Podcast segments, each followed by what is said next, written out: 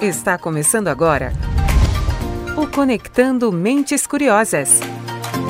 O podcast onde a transformação digital encontra o direito.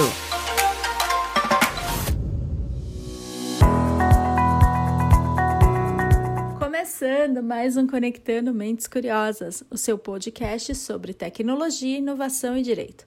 Eu sou Silvia Curado, a sua host deste programa e vamos para mais um episódio especial das lives do PG Advogados.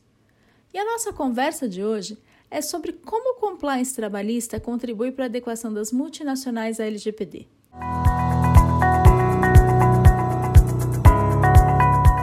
Mais do que apenas técnicas, a adequação LGPD é cultura de proteção de dados. E quando falamos da realidade de uma multinacional, o compliance trabalhista é uma ferramenta importante no desafio de equilibrar a governança de dados a diversidade de culturas e realidades.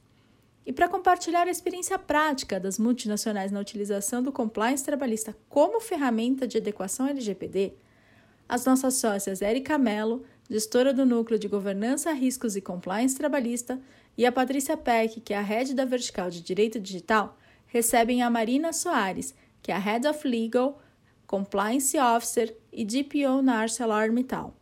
Elas conversam sobre como a empresa que tem operações diversificadas em seis estados do país, está lidando com a implantação da LGPD em culturas tão diferentes.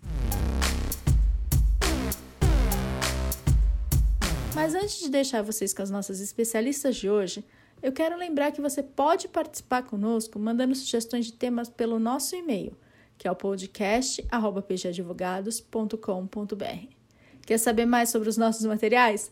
É só seguir o arroba PG Advogados lá nas redes. A gente está no LinkedIn, no Instagram e no Facebook. E se ao final desse episódio o conteúdo tiver agregado para você, vai lá, compartilha com a sua rede, que isso nos ajuda a conectar com outras mentes curiosas. Agora eu deixo vocês na companhia da Érica, da Patrícia e da Marina e te encontro no próximo episódio do Conectando Mentes Curiosas. Até lá! Boa tarde, pessoal. Primeiro eu quero agradecer a todos e a todas que estão aqui com a gente nesse nessa tarde para a gente falar nesse final de tarde, né? Para a gente conversar um pouquinho sobre esse conteúdo. Eu vou pedir licença para as minhas parceiras de hoje para essa live para apresentá-las resumidamente, já que ambas, né, têm um currículo extenso, muita experiência. Vou começar é, falando da Patrícia Peck, né, minha parceira aqui, sócia do PG, que é a nossa head da área de direito digital, autoridade reconhecida na área, né, palestrante, professora, autora de várias obras. Vou pedir licença, Peck, para te uhum. apresentar resumidamente. Sim, por favor. Né? É, então, muito obrigada por mais essa dobradinha, pela oportunidade da gente de novo estar juntas aqui comentando uhum. um tema que a gente tem aí, né? Estado muito conectadas no dia a dia, discutindo é, posições, reflexões, enfim, para chegar nos melhores, nas melhores soluções dos projetos que a gente tem atuado. Então, muito obrigada aí pelo seu tempo e a disponibilidade de estar aqui com a gente hoje. E a Marina, Marina Soares, ela é Head of Legal Compliance Officer e DPO na ArcelorMittal, certo, Marina? Ela tem aí alguns chapéus que ela é, coloca hoje dentro da organização. Então, também é uma profissional muito experiente, que tem uma bagagem muito interessante, está atuando numa multinacional com uma diversidade muito interessante de negócios. E ela vai compartilhar hoje, topou aqui compartilhar com a gente um pouco do que ela tem vivido nos últimos anos, né? Acho que isso é uma experiência legal e tem é, um, um quê de integridade, compliance, junto com a questão de proteção de dados, num contexto de uma grande empresa multinacional que já tem que se submeter a legislações de outros países, né, regulações de proteção de dados e outras culturas também. Então, Marina, muito obrigada por obrigada por contar, por a gente poder contar com você aqui hoje, com essa sua seu compartilhamento de experiência de vida real, né? Eu sempre falo isso, a gente tem sempre muita teoria, a experiência da vida real faz a gente materializar. Isso vai ser muito legal. Então, obrigada pelo seu tempo, pela disponibilidade, pela parceria de estar aqui com a gente hoje. Eu que agradeço. Bom, iniciando nossos trabalhos aqui para o pessoal que está aí, pessoal, eu já queria dizer para, né, fiquem à vontade de mandar comentários, eventuais dúvidas, a gente vai tentar, na medida do possível, interagir aqui com vocês é, pelos temas que aparecerem no chat. É, eu queria começar falando né, que o desafio da, da proteção de dados, até como a PEC vinha comentando aqui enquanto a gente estava batendo papo antes de começar, é, os desafios da proteção de dados nessa era de uma economia baseada em dados, né, PEC, que a gente fala muito, que a inteligência de dados vem cada vez mais nos últimos anos norteando negócios, norteando a inovação, as próprias relações. Então, essa pauta está aí, não é de hoje. Né? Ela é, uhum. você pode falar disso com mais propriedade até do que eu, porque você tem vivido essa experiência há muitos anos. Mas veio a LGPD, e aí a gente sabe que aqui no Brasil tem isso, né? Quando chega uma lei específica, essa pauta fica forte, porque aí eu já fico pensando na sanção, eu já fico pensando no que vai acontecer, o que eu preciso fazer, e se eu não fizer. Né? Então, assim, a LGPD ela tem demandado um esforço considerável, tanto das empresas quanto da sociedade como um todo, de se adequar né, de, de, repensar comportamentos, de pensar algumas coisas que eram tidas como verdade absoluta antes, né? Eu preciso fornecer esse dado porque, sim, ninguém questionava muito. Então, esse, essa adequação do, desse cenário social e corporativo, ele chega num ponto que é o, o centro do nosso bate-papo de hoje, que são as pessoas. Né? No, no fim do dia, a gente está falando, em todos os lados que a gente olhar, a gente vai estar tá falando das pessoas, porque como eu sempre falo, a personalidade jurídica ela é fictícia, né? ela não existe. Então, eu tenho pessoas físicas que estão ali, que estão fazendo aquele negócio acontecer, que estão realizando suas atividades, e por isso que a gente, por isso que a gente pensou em trazer esse conteúdo de hoje e compartilhar um pouco disso, porque a gente tem um, uma situação, quando a gente pensa nas empresas, de que as pessoas que estão inseridas ali, os indivíduos que estão na realidade das empresas que estão sendo, tendo que se adequar, eles são ao mesmo tempo titulares dos seus próprios dados e eles tratam dados de outros titulares, seja de outros colaboradores, terceiros, clientes, enfim, ele vai tratar dados. Só que no fim do dia, veja, a gente vai ter que adequar padrões de comportamento, procedimento, políticas e fluxos para essas pessoas né, para este público. Então, por isso, o compliance trabalhista. As, precisa, as, as empresas vão se adequar, mas elas precisam olhar para essa, essas especificidades dos grupos de indivíduos e titulares com os quais ela mantém relação, mesmo do seu público interno que vai ter que realizar essas atividades, né? Então, aí a gente chega na questão, por exemplo, das áreas de RH, saúde e segurança do trabalhador, área que cuida de relações sindicais, que às vezes está dentro de RH, mas às vezes não, às vezes está com jurídico, ou às vezes é um, uma área independente, que movimenta fluxos intensos de dados pessoais, né? dados pessoais e muitas vezes dados pessoais sensíveis, a área de benefícios, né? que fica dentro de RH. Então, assim, olhando para tudo isso, a gente chega no ponto de que é, a proteção de dados é uma jornada, tem muito a ver com cultura corporativa e cultura social. E nesse contexto, a gente tem vivido, né, PEC, essa experiência do olhar multidisciplinar. O quanto agrega uhum. eu levar um olhar multidisciplinar quando eu vou fazer essa adequação da proteção de dados. Então, eu tenho, claro, uma profundidade muito grande, que eu tenho que entender essa legislação de proteção de dados, mas eu tenho que entender também o que está acontecendo no mundo sobre esse tema, né? Não só olhar para o que está acontecendo no Brasil, até porque o Brasil é, é, é, recente, eu tenho já uma certa história sobre isso no mundo, que pode ajudar muito as empresas, e mais do que isso, trazer esse olhar especializado, que é um pouco do nosso tema de hoje. Né? Quando eu falo dos fluxos de dados que envolvem as relações trabalhistas, essa adequação à LGPD ela vai ser muito mais eficiente, ela tem se mostrado muito mais eficiente quando a gente traz esses olhares especializados juntos. Eu olho para a questão da, da proteção de dados, mas olhando a especificidade do contexto. Né? Então, o que a Justiça do Trabalho já pensa sobre determinados assuntos? Né? Assuntos que são sensíveis para a própria Justiça do Trabalho. E assim a gente tem atuado no dia a dia.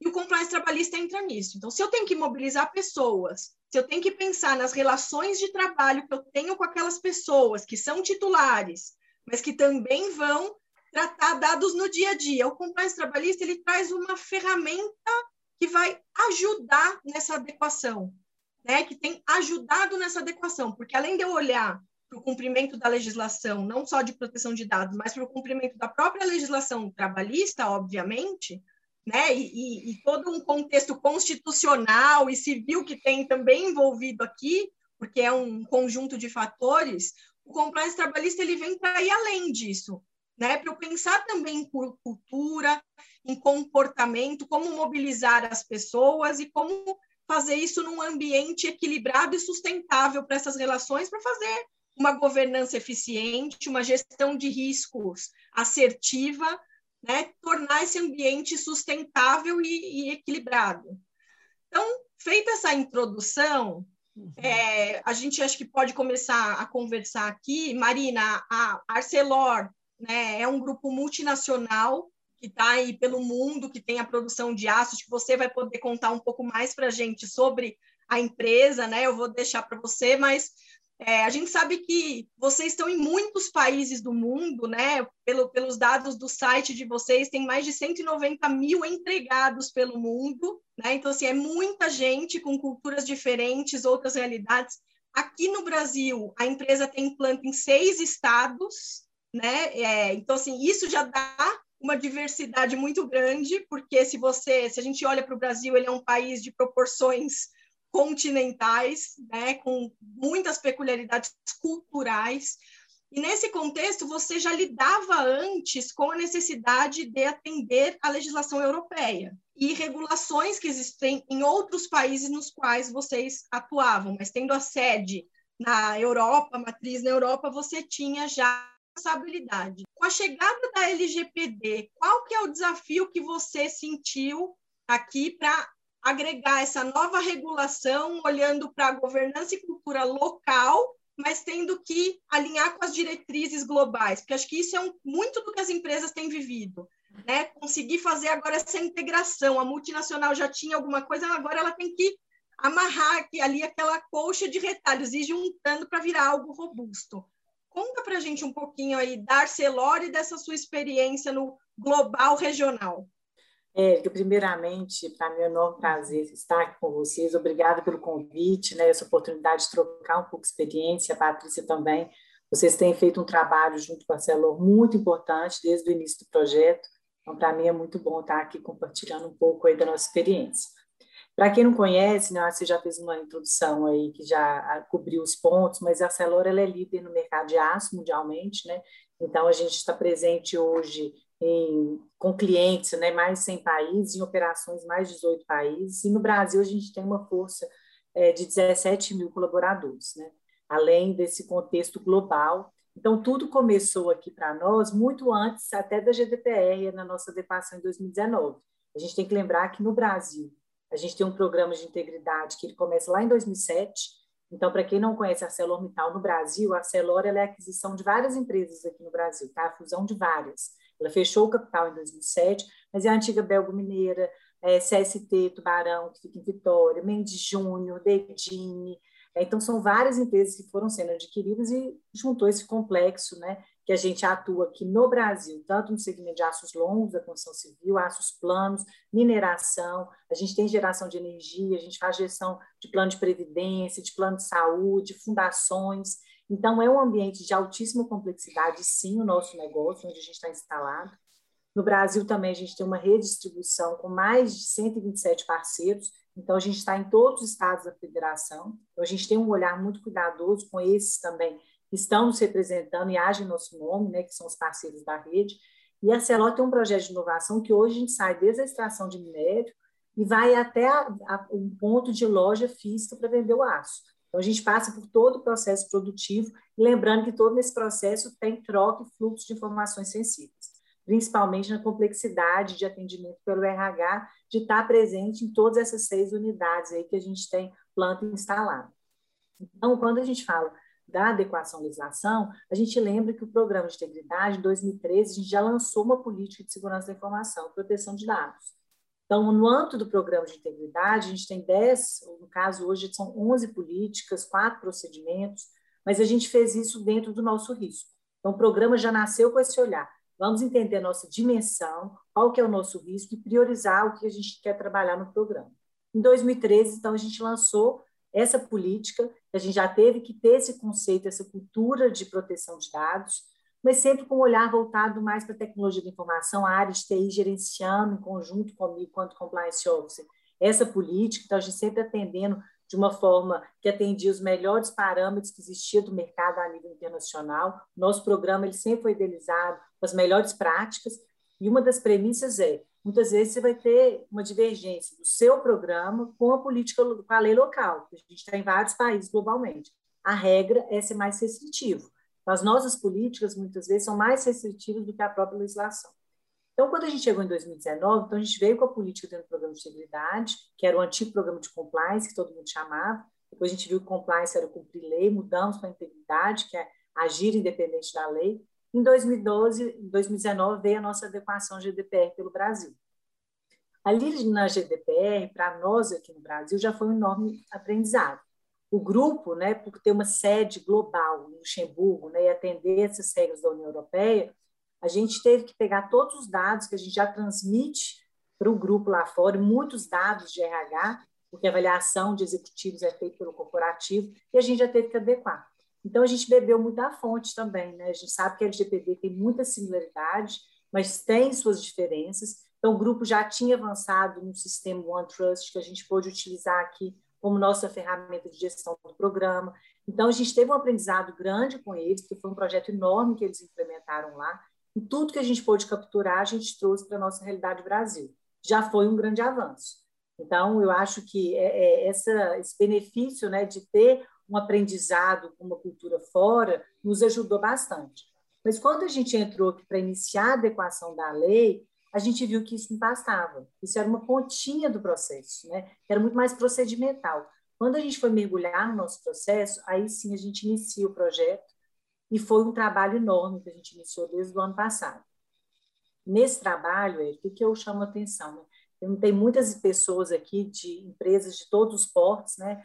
A ArcelorMittal, obviamente, é um monstro, né? Quando a gente pensa de complexidade mesmo. No Brasil, com certeza, ela tem uma maior complexidade, até comparado com outros países do grupo, por, por a gente transcorrer todo esse negócio amplo mas a gente percebeu que a gente tinha que ter pessoas que entendessem os fluxos e que pudessem ser um fomentador de uma cultura.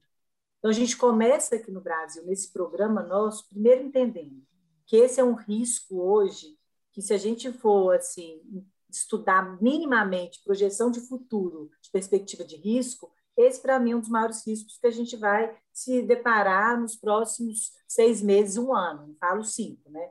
A gente já sofreu alguns incidentes, a gente vem sofrendo no grupo. É, então, esse olhar de risco do negócio, de visão estratégica, isso está nas diretrizes da alta administração da companhia. Então, a primeira coisa que eu acho que foi chave para o nosso programa é ter o apoio da liderança. E quando você tem o apoio da liderança, você consegue fomentar esse processo e ele começar no dia a dia. Então, a gente liderou isso junto com a alta administração, sensibilizamos, e aquela pessoa que não consegue fazer a sensibilização, ela vai só na punição. Ah, temos que adequar, porque a lei exige, porque tem uma multa. Ok, isso aí é o pior cenário. Mas isso tem que ser uma cultura viva dentro da empresa, senão vai virar um programa de papel. Igual os programas de integridade, né, que muitas empresas fizeram muito copia e cola, e aquilo não é genuíno, então não vai funcionar. Então, para você ter ideia, no início do programa, a gente começou com 40 embaixadores. Hoje a gente tem 173. Então, a gente já aumentou porque a gente percebeu que tinha muitos fluxos que precisavam ser mapeados. Então, a gente tem que fazer um bom assessment, primeiro entender a sua realidade, dimensionar para a sua realidade. Às vezes, você não vai conseguir fazer tudo ao mesmo tempo. Comece com a sensibilização da liderança, porque ela vai te dar autonomia, vai te dar verba, vai te dar orçamento. Aí você vai conseguir fazer a coisa fluir para baixo, porque senão as pessoas também, se elas perceberem que isso não está na estratégia da companhia, você vai trabalhar sozinho.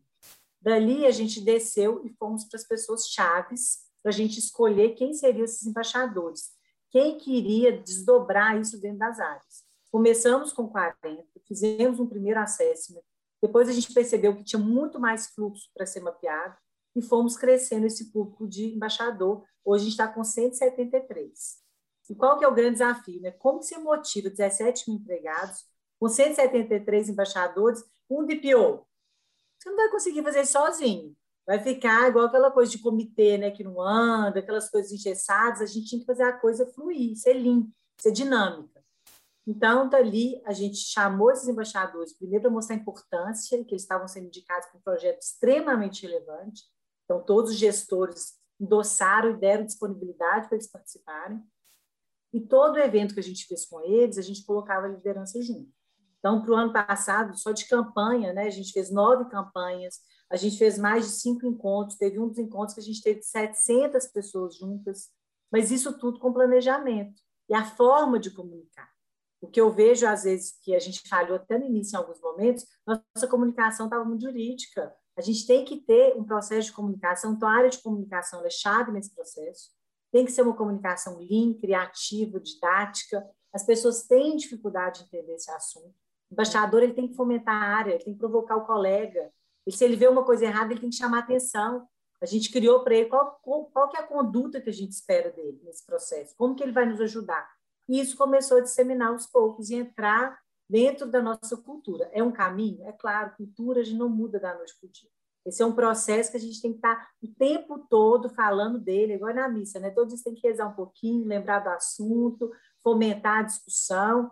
E quando eu falo um pouquinho dessa função, né, que me foi atribuída de DPO, a primeira coisa que eu pensei foi como no compliance, né? Eu sou também compliance officer e tenho uma atuação completamente independente dentro do compliance.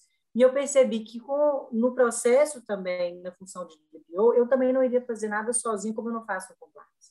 Então, a gente estruturou uma governança através de um comitê. Então, a gente criou um comitê que o DPO ele tem o papel de fomentar a cultura. Então, meu papel é criar os procedimentos em conjunto, chamar a área de comunicação, chamar as pessoas para responsabilidade, fazer com que tenha massa crítica interna. Nesse comitê, a gente colocou a liderança das áreas mais chaves, o RH, um papel fundamental. Você tem ideia, a gente tem mais de um RH, a gente tem um RH de segmento de aços longos e planos. Então, já tem uma complexidade. Em cada planta nossa, a gente tem um RH local. Então, todos eles hoje têm que entender do assunto, porque eles têm um volume enorme de dados pessoais que eles estão processando. E a legislação trabalhista e os processos que o jurídico já está recebendo na outra ponta já traz esse um contexto dentro das ações também. Então, eles fazem parte hoje desse comitê de proteção de dados segurança da informação, área de gestão de riscos, área de forense também, que pode ter alguma interface, as áreas chaves, né, fundação, é, previdência privada. Então, a gente colocou todas aquelas áreas que hoje a gente percebe que mais processam dados pessoais. A área comercial de Londres, por exemplo, hoje está indo com o projeto de vender no site. Você imagina, a gente lidar com é, direito consumidor, com uma informação de cliente, insight, que a gente nunca teve essa realidade aqui. E a ideia desse comitê é a gente conseguir orquestrar em conjunto e criar massa crítica.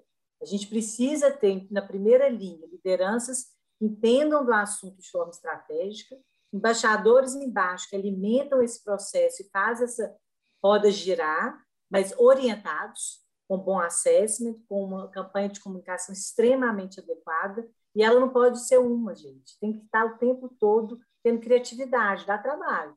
É um processo que, obviamente, ele não é simples de ser implementado, mas que depois ele começa a entrar dentro da rotina. E hoje ele já começou a entrar numa rotina do programa de integridade. Porque no programa a gente também tem esse trabalho. Então, a gente já está começando a encurvar e para uma linha contínua que eles vão se encontrar em algum momento. E é onde a gente quer chegar, porque a cultura da integridade aqui a gente já conseguiu alcançar ela. E a gente quer que seja premissa também a de proteção de dados segurança da informação. Então, aqui é só uma pincelada, tá? Eu sei que falei muito, não, Mas excelente. As pessoas entenderem qual que é o desafio, né? Foi esse primeiro momento. É vida real, né, Peck? Acho que é legal você comentar um pouco agora, Peck, porque você também tem vivido isso já há alguns anos, aí, esses desafios apoiando as empresas nessa jornada que a gente falou, né? É, e, e, na vida real, né? Ninguém chega lá com um manual e diz, olha, é assim que funciona a proteção de dados, né, Peck? É mais do que isso, é viver essa jornada junto com a empresa para ir é, apoiando, vamos dizer assim, né? Então acho que é legal é. você comentar um pouco desses pontos que a Marina trouxe.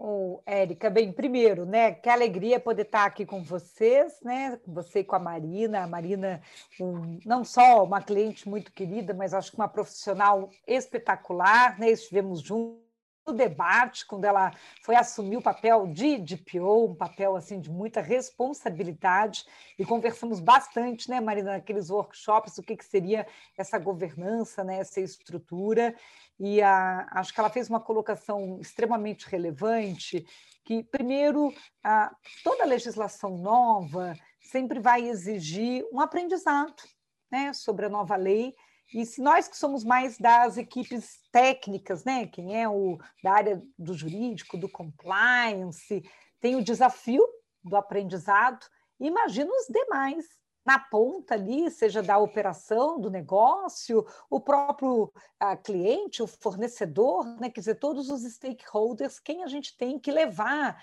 né? essa comunicação clara, porque a legislação de proteção de dados ela é uma legislação que, que fala muito eh, de você ter essa, essa transparência, essa informação clara, e, e, e isso vai nos exigir uma atitude, uma postura eh, no dia a dia.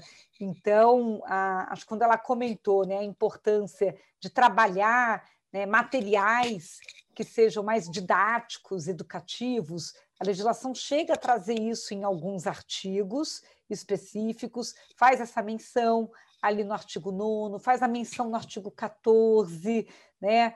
E, e, e, que nós vemos que, assim, às vezes nós temos um, um, modus operandi de achar que vou botar uma ferramenta de maior segurança, atualizar uma ferramenta de segurança, vou atualizar um clausulado contratual, sobe a política nova, vamos nessa.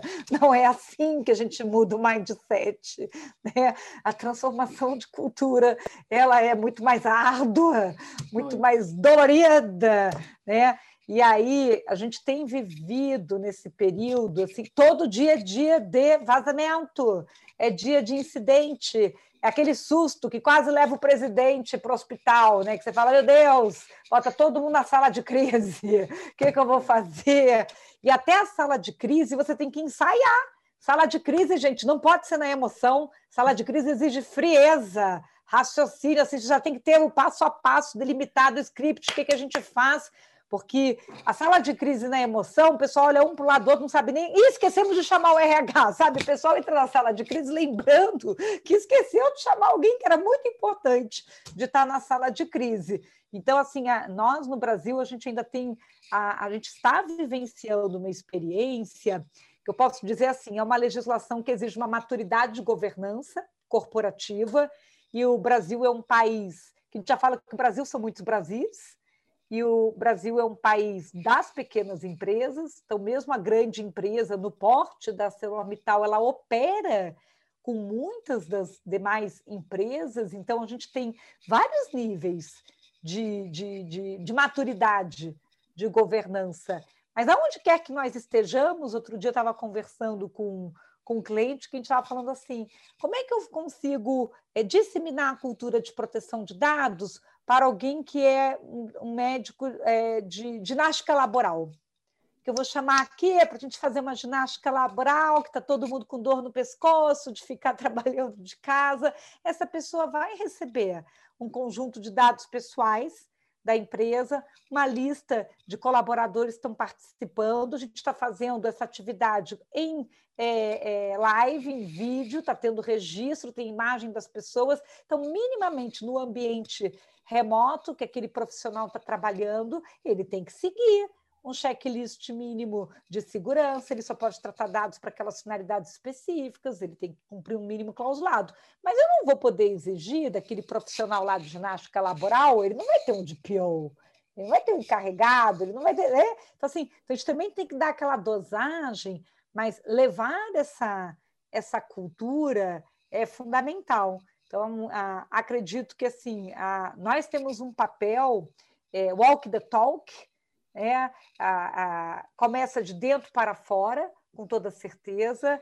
Acredito que o projeto iniciado na Arcelor já virou um programa. Acho que isso é uma grande conquista, que você já chega nesse estágio de ter transformado em programa, já ter feito o setup né, dessa governança e está dando a continuidade, e de você extrapolar o perímetro da empresa para alcançar os demais que estão dentro do é. seu ecossistema de negócio. Aí você vai criar rede. E é essa é. rede que cria segurança. Eu acho que isso é que nos dá a capacidade da conformidade da LGPD. Ô, Patrícia, até complementando esse ponto, né? porque é, para quem está começando ou está vivendo um processo difícil, né? que a gente teve os nossos momentos, principalmente no começo, né? Uhum. quando a gente vê alguma coisa mais estruturada, a gente fala assim, nossa, mas aqui é diferente, aqui eu não vou ter o apoio, aqui eu estou sozinho, às vezes a pessoa está ali tentando fazer sozinho. Eu acho que esse primeiro ponto que você falou é fundamental tratar dentro da realidade do seu negócio. Então, uhum. adequar o programa à sua realidade, não copiar o do colega ou achar que a consultoria vai resolver sua vida. A consultoria é fundamental.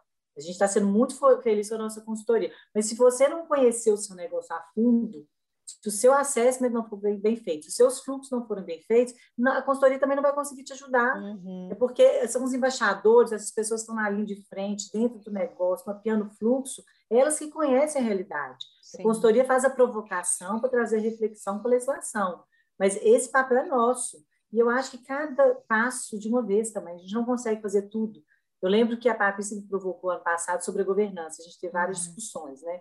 Eu sempre me provoquei muito também, né, nesse, nesse papel, se o momento era mais adequado, porque eu também tenho outra função na sustentabilidade em relações institucionais, mas eu topei o desafio e entendi que naquele momento ali eu tinha que desenhar algo que a gente fez como no programa de integridade, mas cada coisa no momento certo. Então, ela me provocava, que fazer esse comitê em algum momento, né? A gente discutiu, ela até que me propôs a governança do comitê, só que a gente não tinha maturidade ainda para criar o comitê. Então, cada momento, aquele momento eu tinha que sensibilizar, eu tinha que angariar baixador, mas mais para frente, então, a consultoria foi nos trazer no norte em qual momento a gente tinha que implementar cada step desse, né? Para chegar no comitê, foi muito trabalho de conscientização porque senão nem aderência desse comitê eu teria. Uhum. As pessoas iam ali falar assim, ah, porque alguém mandou, porque senão a Marina está né, tá aí, tá aí querendo fomentar algo que ninguém acredita. E a gente foi tendo também alguns problemas que mostrou que a realidade, como a gente está em muitos países, a gente tem incidentes em outro, a gente aprende com outros países, a gente vai vendo que o risco está cada vez mais perto de nós. Então, as pessoas foram comentando. Mas você ter um cronograma estratégico, né? para ver que parte você vai atuar em cada momento também é importante, senão você se perde. Porque todo mundo fala que você tem que fazer alguma coisa que é urgente, né? Então, tem que ter planejamento. É, quando você tem uma lista é. em que muita coisa é urgente, é. aí nenhuma é. acaba conseguindo ser feita, né? É. Fala assim, não pode haver dez prioridades, né? Dez é. prioridades, a gente tem realmente uma problemática. Mas, e, e, tem um ponto interessante que a gente tem observado, né, que é justamente assim essa capacidade de, de ter alguém que consegue funcionar como esse interlocutor que vai provocar essa, essa comunicação mais integrada. E eu acho que aí a legislação é feliz ao dizer que o encarregado, que o DPO, ele tem esse papel de canal de comunicação, porque a, a, acredito muito que muitos dos nossos ruídos são de comunicação. E essa fluidez da informação relacionada à temática de proteção de dados, ela é essencial para a dinâmica funcionar seja durante o assessment, seja na fase de implementação, seja no estabelecimento da governança e seja até depois, conforme agora a autoridade começar a emitir né, uma série de orientações, os seus enunciados, porque a NPD vai emitir enunciados que vai provocar todos nós a termos que fazer PDCA. Lá vamos nós revisitar para olhar os artigos que não tinham sido regulamentados, que passam a ser regulamentados. Um exemplo disso é o artigo 48, que trata lá do dever de reporte e que a ANPD já começou a publicar no site da autoridade toda uma série de orientações sobre o cumprimento do dever de reporte e que para quem hoje que está começando olha lá a lei vai ler, ah, eu vou ler a lei, vou ler a LGPD, está lá escrito que o dever de reporte é prazo razoável. Diz, ah, prazo razoável, o que é o tal do prazo razoável? Aí, quando você acessa o site da autoridade, da NPD, lá já está dito, ah, a autoridade entende que o prazo razoável, seja aquele prazo do 48 para o dever de reporte no Brasil, é de dois dias úteis. Aí a gente já começa a ter um comparativo com o GDPR, inclusive aqui, só dando um exemplo para a ArcelorMittal, que está presente em muitos países, porque quando você olha, então, o prazo do Brasil comparado com o GDPR, no GDPR são 72 horas sem demora injustificada, e aqui já ficou dois dias úteis, ou seja, o Brasil já ficou com um prazo menor do que o prazo do GDPR. É praticável, não é praticável? Quer dizer, vamos ver o que, que vai evoluir é. disso. Mas já na hora que você reporta a uma matriz, você já começa a demonstrar que a gente já tem o nosso Privacy by Brasil, ou seja, já estou começando aqui a ter algumas diferenciações, inclusive em aplicações é, de prazo de dever de reporte, que é algo muito importante de estar preparado, porque vão começar as multas, as violações e tal. Então, isso tem que estar no radar né, de quem está cuidando, né, fazendo essa gestão é, da, da privacidade, da proteção de dados. Por quê? Ah, eu já fiz toda a conformidade, acabei lá no começo do ano. Não fique acomodado, não acho que terminou, não existe esse conforto. Né? Ao contrário, tem notícia, novidade quase todo dia na agenda LGPD né? e vai continuar saindo.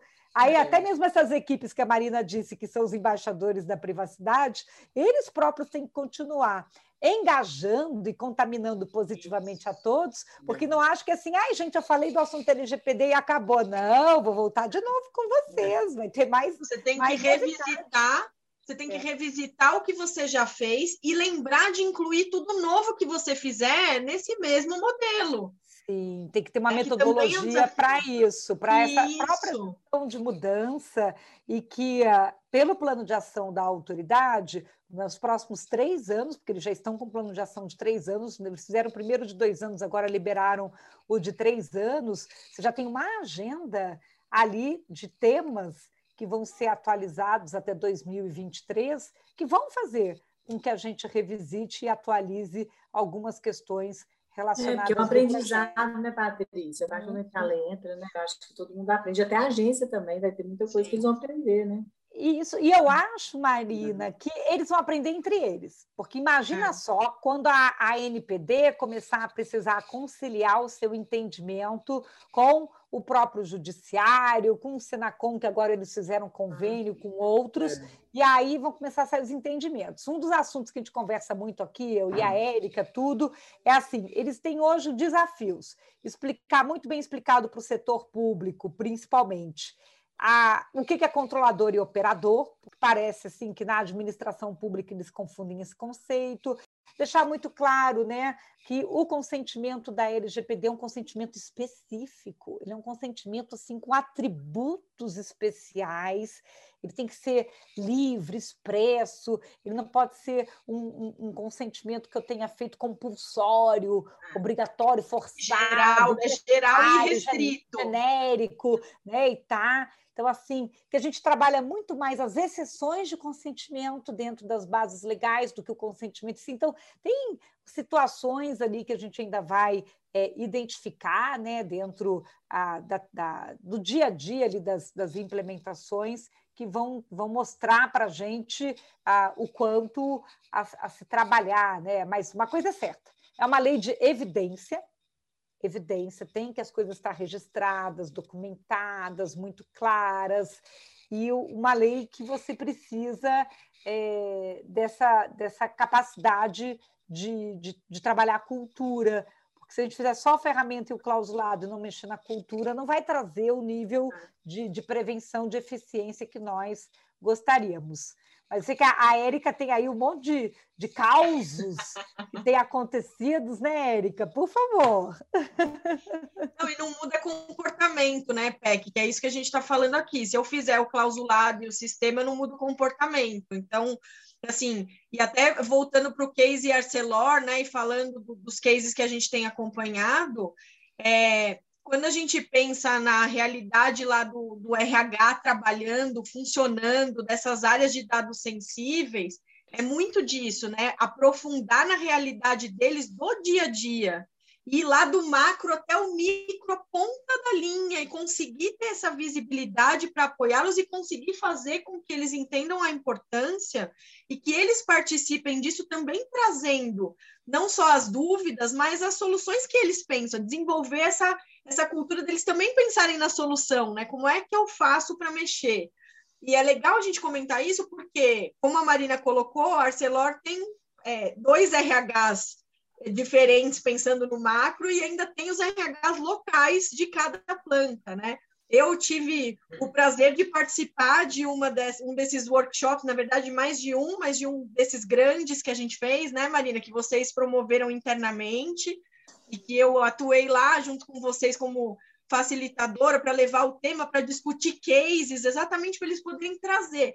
E nesse mesmo workshop, a gente viu, primeiro, que é um pouco do que eu queria que você comentasse, assim, é possível fazer para bastante gente um workshop produtivo? A gente viu que sim, né? Que dá para fazer, é uma questão de adequar. Então, acho que é legal você comentar um pouco disso e como é que eu trabalho essas particularidades, porque cada planta tem uma particularidade diferente, uma forma. A Patrícia trouxe uma coisa importante aqui, que é assim a interpretação. A gente está pensando em qual vai ser a interpretação do judiciário, qual vai ser a interpretação da autoridade. Mas eu também tenho que lembrar que eu tenho pessoas internas, eu tenho as interpretações internas é. da diretriz que eu estou dando. É. Né? Então, acho que é legal a gente compartilhar um pouco disso, porque no dia a dia a gente vê o RH começa a ser procurado, e a gente já viveu, viveu isso com alguns clientes, né, PEC?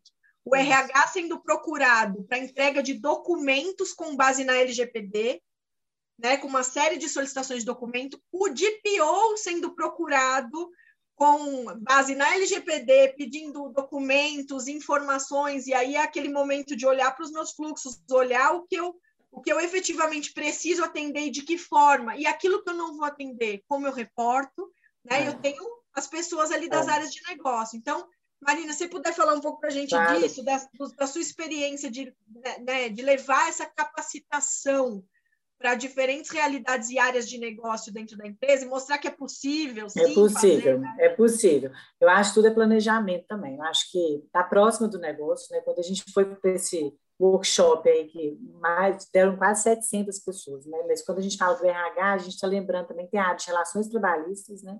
E tem a área de segurança das unidades também.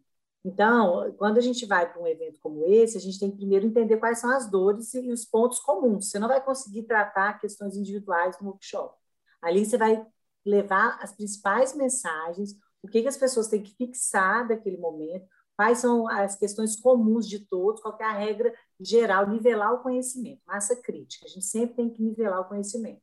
E a gente tem que ter uma governança muito clara de papéis e responsabilidades, quais são os fluxos da companhia. A gente começou a ter muito problema com isso. Eu recebia demanda como DPO, que tem uma caixa de entrada de e-mail, né, que o titular pode endereçar diretamente. Pelo jurídico também, às vezes tem um ex-empregado que sai, tem um pleito ali que ele endereça um tema, pede informações. Aí tinha pessoas mandando pelo Fale Conosco também, que é o site da Celomital, o canal de denúncia, começou a virar, cada hora a gente recebendo, não, gente, a gente tem que organizar essa casa. Então, a gente criou a governança para deixar claras as regras. Quando a gente receber um tema como esse, que pode desdobrar numa questão jurídica, vai ficar dentro da nossa estrutura e a gente que recebe trata. Eu não faço nada sozinha, tá, gente? Estou contando aqui, mas comigo aqui eu tenho a Lilian, que é a pessoa que atua tira exclusivamente hoje no programa, tem a gerência de compliance também na pessoa da CIP, então tem uma estrutura, né, que está comigo para a gente gerenciar isso tudo. Mas se você organizar e tratar as individualidades de forma separada, você consegue organizar um ambiente e fomentar as pessoas uma comunicação fluida. A pessoa for falar desse tema tem que ser uma pessoa que inspire, que engaje, que tenha energia, que consiga desmistificar o assunto. Porque quando você fala com RH, você vai desde a fase pré-contratual. Você está falando lá do recrutamento e seleção, depois da gestão do colaborador que já entrou. Então, tem todo um processo de vida do colaborador uma gestão enorme de dados que eles precisam entender. E depois a gente trata as, as particularidades. Então, a gente se coloca muito à disposição, isso também é importante. A gente tem que ter um tempo, uma disponibilidade para tirar dúvidas nesse momento, porque tem muita dúvida distinta. A gente tenta concentrar e compilar o que é comum. O que for muito específico, a gente trata de forma individualizada, mas a gente tenta concentrar primeiro para não gastar tanta energia e ter retrabalho. E acho que isso é, é, legal a gente falar também, né? Que vocês é, abriram esses canais de comunicação, estabeleceram a governança primeiro para tratar com os titulares e para não ficar louco, né? Porque tem que ter papéis e é. responsabilidades é. internos, porque senão é aquilo, eu respondo tudo, eu de PO, eu Marina aqui sozinha vou responder tudo, né? Não, até declaração de imposto de renda, informe, eles mandaram semana passada, gente, agora vocês vão fazer um e-mail automático. Quando pedir o informe em abril, já cai na caixa do RH. Então tem coisas de sistema que a gente está criando também para nem vir um e-mail para mim, para gente, né? para ir para as áreas competentes, né? Isso. A governança é super importante, né? É. Porque aí cada um sabe o seu papel, a sua responsabilidade e como agir. É. Senão é. também para tudo se aciona o DPO. E é. aí o DPO também não vai conseguir fazer o papel dele, né, Peck? Acho que você teve alguns desafios aí disso. E o DPO no contexto, e quando ele é uhum. interno, quando ele é um colaborador, ele é alguém que é da empresa, porque não necessariamente precisa ser, mas a gente tem visto muito dessa realidade. A gente tem vivido, por exemplo, pessoas, gestores de RH que foram é, nomeados ali como encarregados de dados outros colocaram da área de tecnologia. A, a é. PEC viveu muito disso é. e a gente compartilhou bastante internamente, porque você tem um papel relevante ali, mas ele também precisa ser ajudado, né? Aquilo que você falou, Marina.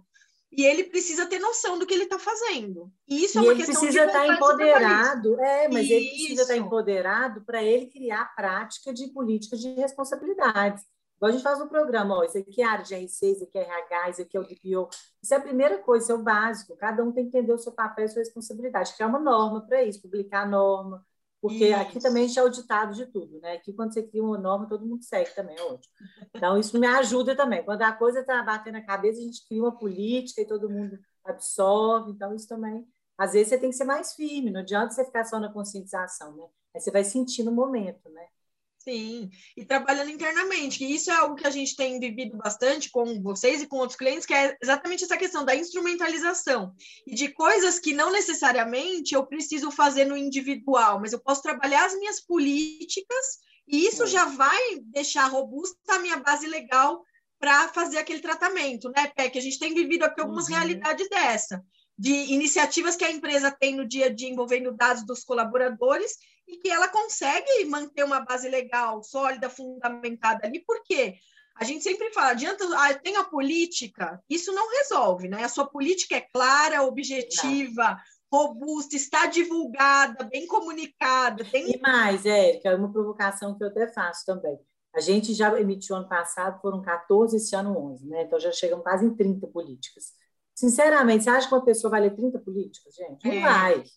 Então, você tem que ter criatividade. Né? eu, essa semana eu falei, agora a gente vai pegar as principais políticas e a gente vai fazer um resumo dessa política, uma agência de comunicação que não seja um advogado, e a gente vai fazer um sumário de uma página de cada política, com os principais conceitos.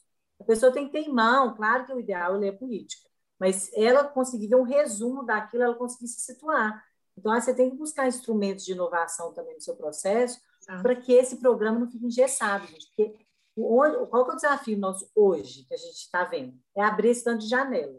Quanto mais você vai mexendo, mais janela abre, a pessoa fala que tem que ter uma cláusula, tem que ter uma política, depois isso aqui vira um monstro que a gente não vai conseguir carregar. E a gente tem um olhar muito forte em automatização, inovação, tem que ser uma empresa lean, rápida. Então, para toda janela que a gente vai abrindo, depois a gente vai ter que fechar. Então, eu falo muito isso com o meu time. Eu falo, gente, tudo isso vai virar um copia vai se replicar, as coisas vão se repetindo. Esse primeiro momento, o trabalho é hercúleo mesmo, porque a gente está montando o programa, a gente não conhece. Cada dúvida que chega de titular, a gente não sabe a resposta, a gente tem que estudar, a gente tem que ter consultoria, mas depois as coisas vão se repetindo. Isso vai entrando numa rotina e a coisa vai ficando mais fluida, igual é o programa de integridade. A gente começou do zero, mas esse caminho é um caminho, ele vai chegar nisso ainda. Eu acredito que vai ser lindo no momento. Mas essa primeira fase ela é mais pesada. E todo mundo joga tudo no DPO, então ele tem que conseguir pôr as coisas dentro da caixa. Senão ele não vai conseguir trabalhar, ele vai ter dificuldade.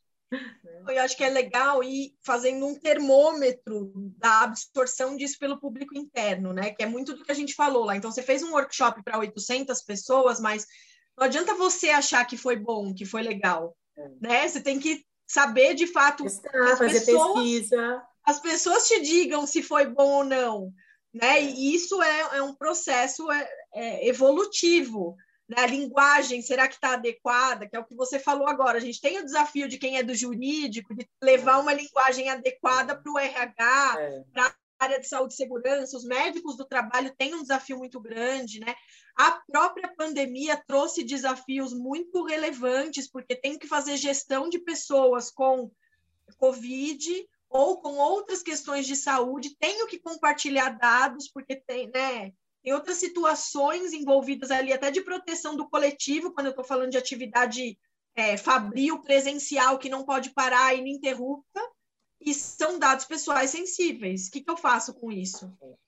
Peck, acho que se você quiser contar um pouco aí desse desafio dos DPOs, do que você tem vivido também, e das dicas que a gente pode dar né, para as empresas olharem para esse papel, que também uhum. faz parte do compliance trabalhista, adequar esse papel, adequar essa função quando ela vai cuidar disso internamente, né? Deixar claro qual é a atribuição, qual o comportamento esperado, né? Adequar aquele, aquela relação com aquele funcionário para ficar uma coisa equilibrada, né? Objetiva, equilibrada, sem, sem mistérios.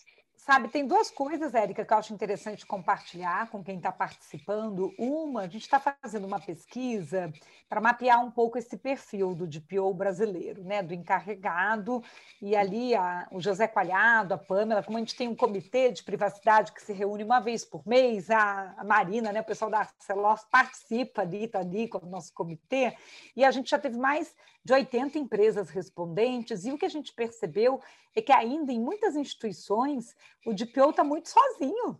Ele está sem uma equipe para ajudá-lo, como se ele fosse resolver tudo, toda a parada da proteção de dados assim sozinho. Então, acho que assim, a primeira grande questão é que, quando a gente olha o artigo 41, e você já vê ali três perfis de atribuição para o encarregado, um de, de recepcionar a requisição de titular, outro de ter que ser quem vai atender à autoridade, e o outro de ter que ser quem fomenta a cultura da proteção de dados com os funcionários, com as equipes internas e com os terceirizados, às vezes dependendo do tamanho, do porte da empresa, que foi o que a Marina colocou, né? Quer dizer, você olhar o seu modelo de negócio, a sua realidade, para você poder trabalhar ali melhor a adequação, o plano de ação. Às vezes, só essas três caixinhas, você já tem que, que, tomar proveito, que utilizar recursos que você já tivesse. Então, você já tem ali uma área é, de, de ouvidoria, um canal de compliance, você está para tomar proveito, para melhor dialogar com essa questão da, da, requisição de titular, tanto melhor, não vou inventar a roda do zero, né? Se, se eu tenho titulares internos muito é, expressivos, que é toda a parte do diálogo com funcionários, às vezes eu tenho uma relação de sindicato forte também, então vou precisar também trabalhar essa relação, porque está mexendo em contrato de trabalho, em regras novas, em ter que ter a política do RH ali com mais transparência sobre compartilhamento de dados, até para plano de benefícios e tudo, então tem coisas que vão ter que ser é, dialogadas até em nível é, de sindicato. Então, assim, o DPO vai ter que ter esse suporte, porque você bota na cadeira, às vezes, um DPO, seja com um perfil mais técnico de cyber ou um outro, ele não está acostumado com com esse tipo. E ele não vai conseguir de... influenciar essas áreas. É, né? essas áreas. Vai ter dificuldade de ter movimentação. Essa movimentação, exatamente. É. Aí depois, se você tem que fazer uma campanha, disseminar esse assunto e tudo, né? Assim, o, o DPO, às vezes, é, ele vai precisar de uma ajuda, seja num endomarketing, seja aquele setor que já faz uma campanha é, de segurança de informação também, falar de proteção de dados, ou seja, como reunir esses esforços para que você possa ser mais contributivo. E um ponto, a gente olhou um caso recente, uma multa aplicada pelo CNIL na França, que é a autoridade francesa, ah, numa instituição financeira, e eles colocaram, foi uma multa de 100 mil euros, agora no mês de abril, de 2021, eles colocaram três motivos de violação. Um, que não tinha sido cumprido com os princípios do GDPR, que é o artigo 5 do GDPR, é o artigo 6 da LGPD, principalmente ali o princípio da transparência, de ter uma clareza, uma informação clara sobre a, o tratamento de dados. O segundo motivo, que havia a, a, provavelmente uma fragilidade de segurança, porque eles botaram o artigo 32 do GDPR, que é o nosso artigo 46 da LGPD. Mas o terceiro motivo que me chamou a atenção, eles deixaram muito claro que foi falta de autonomia e independência do DPO, que é uma regra específica do 38 ali, ponto 6 do GDPR, que no Brasil a gente ainda não deixou isso muito mais retratado na legislação, mas que eu já tenho ouvido é, encarregados de empresas quererem fazer um modelo híbrido, que nem a gente tem com a auditoria independente, de querer ter um suporte de um DPO as a service, de um DPO de fora, meio que para trazer um olhar, nem que ele sente de vez em quando na cadeira de um comitê, como a Marina estava explicando, né, a governança de comitê, para ele também dar uma opinião de quem está de fora né? que não seja aquela visão só de dentro, interna, que às vezes também pode ficar muito contaminada com a visão interna da empresa, pra, porque o DPO ele tem esse papel fiscalizador do cumprimento da legislação, como acontece com o chapéu do compliance. E por isso que a Marina se tornou assim uma DPO tão perfeita para a função, porque ela já trazia essa bagagem da missão do compliance. Então, quando ela falou, ai, será que eu estou preparada? Eu falei, tá, né? Porque agora a gente vai tomar proveito de um uhum. ferramental que já possui, né? Você não vai, ninguém sai assim totalmente do zero. Claro que depois você vai ter aprendizado de novas habilidades, que eu acredito que muitos que estão por aí para se desenvolver como encarregado estão também investindo em outras habilidades que não possuem, né? Mas é, quando você já tem esse olhar que eu, eu, eu, sou. Se existe o DPA, que é o Data Protection Authority, está do lado de fora, o DPO é o espelho do DPA para dentro, para ter aquele olhar e dizer assim: como que estamos cumprindo com a legislação? Ele, ele não vai tapar buraco, ele vai levantar tapete dizer, olha aqui o negócio debaixo do tapete. Né? Ele não tá, é, essa que é a diferença do comportamento, né? E por isso ele tem que poder reportar, reportar direto à alta direção, ter a capacidade de agir, de agir rápido, e a importância é. dessa autonomia, dessa independência. É. Não, é, é essencial, né? Até pegando um gancho do que você falou aqui, Peck, e que é algo que a gente também tem vivido muito no dia a dia, você falou da questão dos sindicatos, né?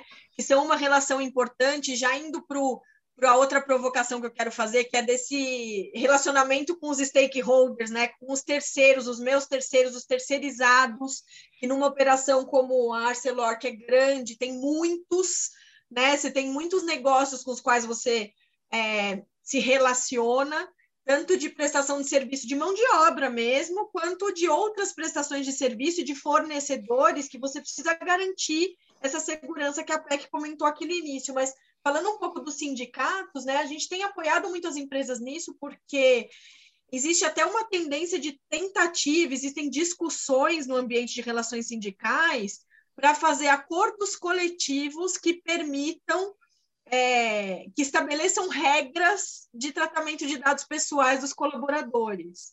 E isso é tão sensível, eu tenho discutido com alguns juízes, alguns desembargadores que são de direito coletivo, porque assim, como é que eu trato, por exemplo, que uma Assembleia Geral é, decidiu por maioria que aqueles empregados da empresa estão dando consentimento para que a empresa é, forneça dados pessoais sensíveis para o sindicato. Como é que eu posso fazer isso na legislação que a gente tem hoje? Né? Qual é o risco que eu assumo se Nossa. eu fizer uma coisa dessa? Não é possível. Né? E até é. de levar essa cultura para o próprio sindicato. A gente tem feito aqui muitos apoios e muitas respostas, aos, é, é. ajudando os nossos clientes nisso, porque o sindicato também ainda não está habituado a lidar com isso. É. Então, ele também tem o desafio de pensar fora da caixa né? Quando ele precisa de algo para fazer uma assembleia virtual, por exemplo, que a pandemia desafiou muito nisso. Eu preciso dos dados para fazer uma assembleia virtual. Tudo bem, mas que dados você precisa aqui? E a é. empresa tem que trazer para dentro um pouco da governança dela, e por é. isso é importante ter uma relação sindical estabelecida, para ter uma relação de confiança, né? Mas para conseguir blindar isso.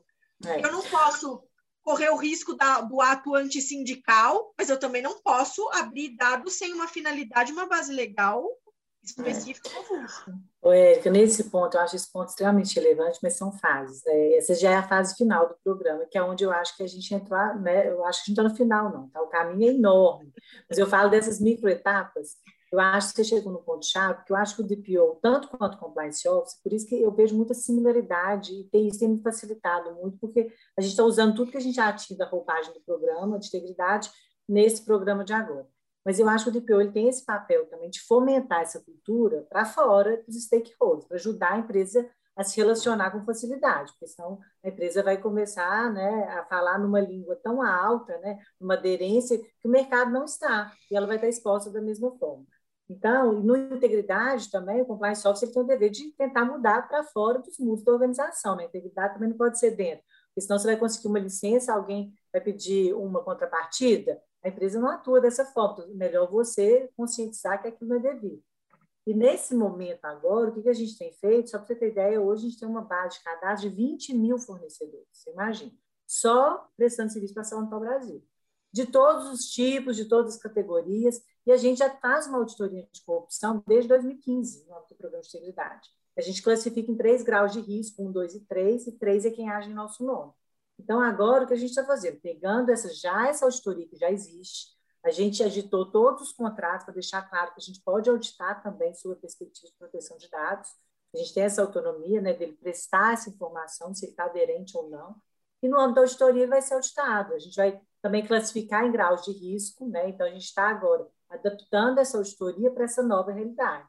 Mas, por exemplo, semana passada, os escritórios que prestam serviço para o jurídico, a gente mandou um termo de adesão da nossa cláusula do novo contrato. Claro a gente pode discutir, né? A gente sempre deixa aberto a isso. Mas foi uma, algo muito fluido, ninguém questionou, todo mundo entendeu. Era uma cláusula que não tem nenhum excesso, é o que está, a legislação já traz, que todos têm que estar aderentes. Mas agora vem essa preocupação cada vez mais forte. Como que está essa base de fornecedores? Eles estão aderentes aos meus princípios? Eles têm os valores que a empresa preconiza? Porque isso vai ser um filtro de escolha. Eventualmente, numa concorrência, se isso também não for aderente, ele não vai ser escolhido, infelizmente. Então, a, a sociedade vai ter que se movimentar a partir do momento que as empresas se movimentam para exigir requisitos como esse. Agora, se a gente fizer isso sozinho, a gente não vai conseguir mudar a sociedade. Eu acho que todos têm que fomentar esse olhar externo para que isso seja natural em pouco tempo. E vai ser, eu acredito que vai.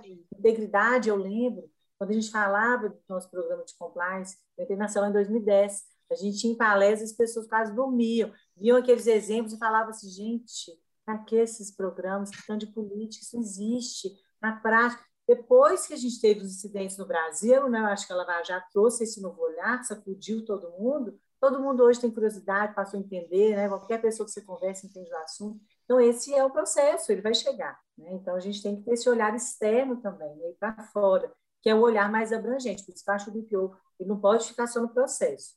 Ele tem que ser transversal, ele tem que ter olhar amplo do negócio, ele tem que falar com o público externo, ele tem que conseguir interagir e relacionar, porque senão ele vai fazer com que o programa seja cada vez menos estratégico, né? se ele não conseguir articular. Exatamente. Dois pontos, Érica, que eu acho que é legal só de comentar aqui dos nossos participantes, né? Até para a gente não ultrapassar Isso. muito do horário. O Ovidio disse do legal design para ajudar a comunicação, né? Trabalhar com legal design. Com certeza, Ovidio, a gente aqui no escritório está fazendo também já bastante o uso da aplicação da, da, de legal design para isso. E a Rosângela, que mencionou que tem visto a, em empresas que ela dá consultoria de TI, que elege um DPO interno que já possui outras funções, né, conforme esse DPO quer e deve exercer a função, e não consegue porque a empresa não está com uma cultura de cima para baixo, né, que é essa questão que a Marina é, colocou. Muito bom comentário também aqui da Rosângela participando com a gente. É. Por isso que eu acho que é legal esse paralelo que a Marina fez agora de comparar com o programa de integridade, porque é. realmente, né, tem um link muito interessante aqui, que é quando você consegue fazer um programa de integridade quando a alta administração não está né, envolvida é. naquilo. É. é. eu acho que isso que facilitou. O programa aqui de integridade ele é muito forte, então acho que isso facilitou. Acho que a gente pegou um pouco dessa onda nesse programa e isso trouxe robustez. Mas com certeza, gente, eu acho assim, das recomendações, um, é, apoio da autoadministração. Eu começaria, esse é o requisito essencial. Se hoje você tem dificuldade, volta na cartilha e vai para um, vai pro, depois você vai para o assessment, depois você vai para a comunicação. Mas começa com a alta administração com apoio. Né? Então, acho que a gente pode passar aqui para algumas dicas, né? Assim, nós teríamos horas e horas, eu sempre falo, dá para fazer uma série de cada tema, de cada tema que a gente tratou aqui hoje, dá para fazer uma série.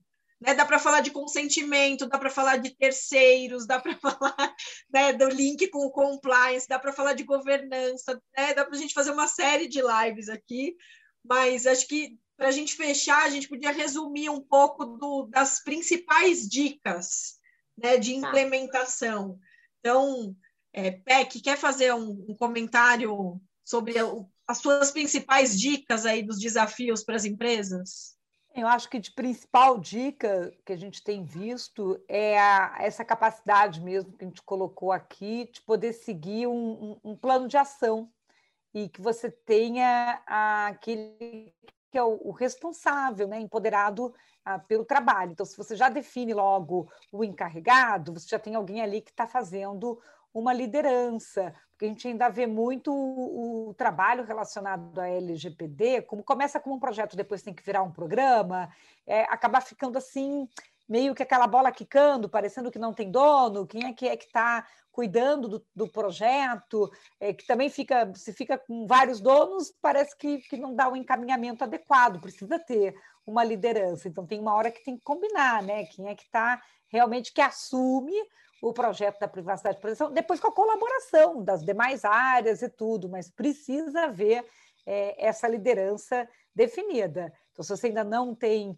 a, a, a definição do, do, do, encarregado, às vezes é uma área que assume, né? então pode ser ali o jurídico, o compliance, às vezes acaba sendo até uma área de TI ou de segurança, né? alguém que assume e que depois, na hora que se tem a definição do encarregado, ele passa a ser quem apoia nessa condução aí da governança. Eu acho que isso é um dos pontos principais, porque a gente já está no momento avançado.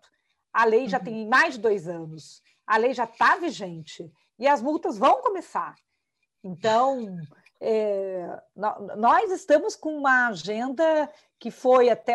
Ela está atrasada, ela foi prorrogada por causa da pandemia, temos crise né, social, política, econômica, da saúde, de tudo. Está todo mundo esperando vacina, inclusive, mas é, é, precisa ter esse ritmo, né? O plano de ação precisa ser é, executado e tem que ter ali alguém prestando atenção, né? Que, que isso aconteça gente viu também que trabalhar com, com o PMO, né, na, que tem mais visão de gestão de projetos, também ajuda muito para essa dinâmica acontecer, mas vai depender também é, da, da, do perfil da empresa, do tamanho, do porte. Né? Aqui é uma empresa de, de médio para grande que já consegue ter essa estrutura. Mas, gente, arrumar a vitrine, arrumar o basiquinho, bota a política, já arruma assim os privacy notes, assim, recepção, é. portaria, câmera de videovigilância, clausulinha até tem coisa que já é para ontem, sabe? Não dá para dizer, ai, não fiz nada porque básico, né? O básico é, já é para ontem.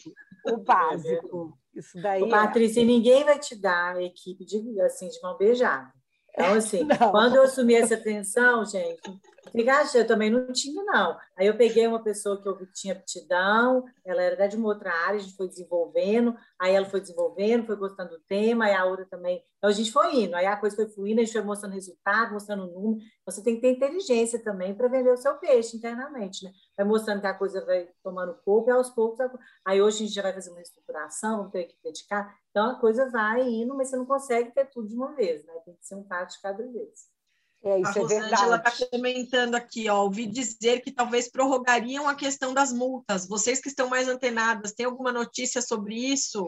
Olha, o começo do ano tinha assim uma iniciativa ali de, de deputado querendo liderar alguma discussão de prorrogação, mas depois foi morrendo, não andou né? mais. Foi morrendo. Não andou mais. É. E sinceramente, gente, é uma legislação arrecadatória em todos os países que ela aconteceu. A arrecadação vai para um fundo federal, que é o FDD, e eu não tenho a impressão de que alguém vá, vá prorrogar uma forma de arrecadar nesse momento que nós estamos é, vivenciando. Né? O FDD pode utilizar os recursos para iniciativas relacionadas a, a consumidor, a meio ambiente, a patrimônio a histórico-cultural e até mesmo, de repente, alguma coisa que se determine para apoiar o orçamento da autoridade, que também é uma autoridade que sem é. orçamento e sem equipe também não tem como não sobrevive, atuar. né? Então, acho que prorrogar multa, sendo o único recurso, porque a nossa autoridade não pode cobrar é, taxa, tem autoridades em outros países que podem fazer cobrança de taxas, né? tem taxa e multa. A nossa ficou sem a possibilidade de taxa, então a única forma de, de arrecadação da LGPD é a aplicação das multas. Né? Então, eu, eu, eu não, não consigo vislumbrar o como que uma pauta de prorrogação de, de multa seria efetiva, porque não é a multa em si. Falaram de, de querer só prorrogar a multa, não o artigo 52, porque o 52 uhum. tem várias penalidades. Então, não, pode aplicar as outras penalidades, mas menos a multa financeira. Bem, aí a gente já começa a fazer aquela costura da costura da costura, que, que eu acho difícil, eu acho bem difícil de acontecer, mas vamos ver. Acho que vai passar mais por um processo de amadurecimento do, do o que autuar e como autuar, né, PEC, do que é, o não autuar, não, não aplicar a multa, por exemplo. Acho que é essa maturidade aí que vai acontecer, né?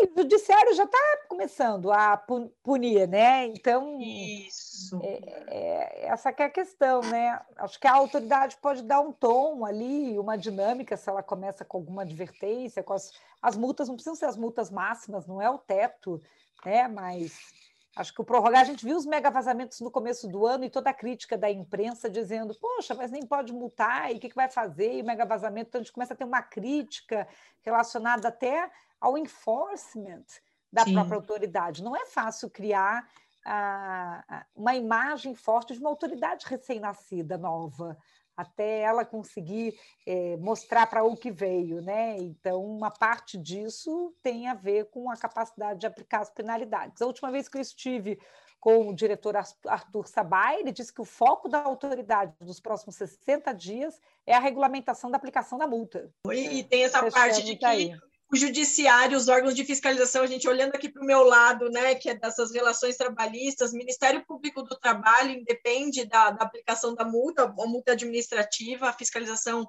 deve começar, né? Já existem movimentos internos do órgão para entender a legislação e ver como eles vão agir, atuar. Secretaria do Trabalho e Emprego, a mesma coisa, né? O Judiciário Trabalhista já tendo que opinar também sobre é, requisições do, próprio Ministério Público do Trabalho pedindo dados médicos, por exemplo, às vezes de empregados, e aí a empresa não entrega e vai judicializar. Então, tá aí, tá aí, a gente vai ter que lidar com isso. Não é a multa só que vai fazer tanta diferença. É claro que vai fazer muita diferença, porque vai trazer outras discussões, mas. É, é esse ponto é, é fundamental. As pessoas estão focando na multa, mas o judiciário está extremamente ativo. Então, Marina, você quer. Advogados trabalhistas também, né? E aqui a gente está com a Aline também, como é jurídico nosso, que está presente. Os advogados trabalhistas também têm que estar cada vez mais entendendo o é. assunto, né? Pode estar dentro de uma área de compliance, né? Pessoal, Marina, quer bom. complementar? Não, eu acho que esse ponto da Patrícia e mais outras quatro dicas, né? Apoio da autoadministração que a gente já falou, ser exemplo vivo, a liderança tem que dar exemplo, então não adianta apoiar sem dar exemplo. Treinar, treinar e treinar de forma perene, conscientizar a comunicação Lean. Então, seja criativo. Pega uma pessoa boa de comunicação, que fale outra língua, né, e te ajude a colocar o assessment bem feito e, por fim, entender que isso é um processo genuíno que tem que estar na cultura. Você não vai terminar ele, ele vai ter que incorporar e ele vai viver de forma perene. Né? E acho que juntando tudo isso que vocês disseram aqui, eu, eu reforço a, a ferramenta, né, o compliance trabalhista, essa ferramenta como algo muito relevante para as empresas pegarem ali, porque ajuda muito, né? Ajuda muito a trazer diretrizes, a, tra a fazer com que a gente muitas vezes não ache que está é, cobrindo a cabeça e se está descobrindo o pé. Né? Então, quando eu penso, por exemplo, que todos os meus problemas vão ser resolvidos com consentimento, porque a LGPD fala que eu posso ter consentimento do titular, né, PEC? Quantas vezes a gente já discutiu sobre isso com alguns clientes? É, o que eu preciso, o que eu não preciso, o que eu posso ou não posso basear em consentimento e o risco que está envolvido ali. Então, acho que isso é muito importante, aprofundar. E quando a gente fala das relações com esses titulares que são colaboradores, a empresa já vive uma relação que é presumidamente desigual, né? Ela é presumidamente desequilibrada, tem uma hipossuficiência ali que é muito protegida pelos órgãos de fiscalização, pela Justiça do Trabalho, e tem razão de ser em muitos cenários, né? Mas por isso que o compliance trabalhista pode trazer, porque ele pode ajudar nesse equilíbrio, nessa questão das políticas internas, do tom, do papel, da interlocução entre líderes e liderados, das próprias sanções que podem ser aplicadas, porque eu posso usar também sanções disciplinares, né, para aqueles uhum. colaboradores que pisarem fora da linha. É claro que eu tenho que primeiro garantir que eu estou fazendo o meu papel, né? E é isso que a gente vem apoiando no dia a dia, assim, eu, eu, eu, fui claro, eu eduquei, eu treinei, eu deixei claro qual era o comportamento esperado, eu fui genuíno, eu transformei em cultura, como você falou, né, Marina? Se eu tiver feito isso, eu tenho também esses recursos de penalidades, é, medidas disciplinares a aplicar para aqueles colaboradores que estiverem transgredindo as regras e as diretrizes. Mas o mais importante é isso, é a cultura. Né? A gente trazer essas pessoas para perto e desenvolver nelas, já que elas têm esses dois papéis, titular de dados e tratar dados, a maioria delas no dia a dia, né? não todos da empresa, mas tem alguns que são muito voltados para isso nas suas atividades, eu também tenho que ter esse papel de desenvolver nelas o papel, o, a responsabilidade delas como empregado, mas a responsabilidade delas como indivíduo inserido numa sociedade que está nesse processo de mudança de cultura com relação aos dados pessoais. Então, acho que né, para a gente unir aqui essa. E, e, mostrar de novo a importância dessa multidisciplinariedade acho que a gente fecha com essa possibilidade. Tem várias ferramentas, o legal design é uma, como a gente falou, compliance trabalhista atua de outro lado, compliance geral atua aqui, o jurídico é essencial, auditoria é algo que, né, a gente não precisa falar o quanto vai ser importante, porque as empresas estão nesse processo, você vai ter que se auditar o tempo todo para entender o que está acontecendo na prática. Então, eu quero agradecer muito a vocês, minhas parceiras hoje aqui, PEC, muito obrigada né, por vir aqui compartilhar mais uma vez comigo esse espaço, por a gente ter podido fazer essa, essa dupla de novo. Já fazia algum tempo que a gente não conseguia produzir um conteúdo juntas assim. Marina, imensamente grata por ter você aqui, por essa conexão que a gente tem de né, compartilhar o dia a dia de vocês, por ser um cliente que a gente tem o prazer de atuar e que a gente pode trocar figurinhas o tempo todo e construir essa nova realidade juntos, né? Construir soluções, pensar fora da caixa. Então, muito obrigada pela disponibilidade. Eu que agradeço a vocês e a todo o trabalho. Né? Acho que Não, vocês têm ajudado muito, são parte desse processo. Muito obrigada a todos e a todas que estiveram aqui. Até a próxima. Tchau, gente. Fiquem bem, seguros. Obrigada. Obrigada, Peck. Obrigada, Érica. Até a próxima.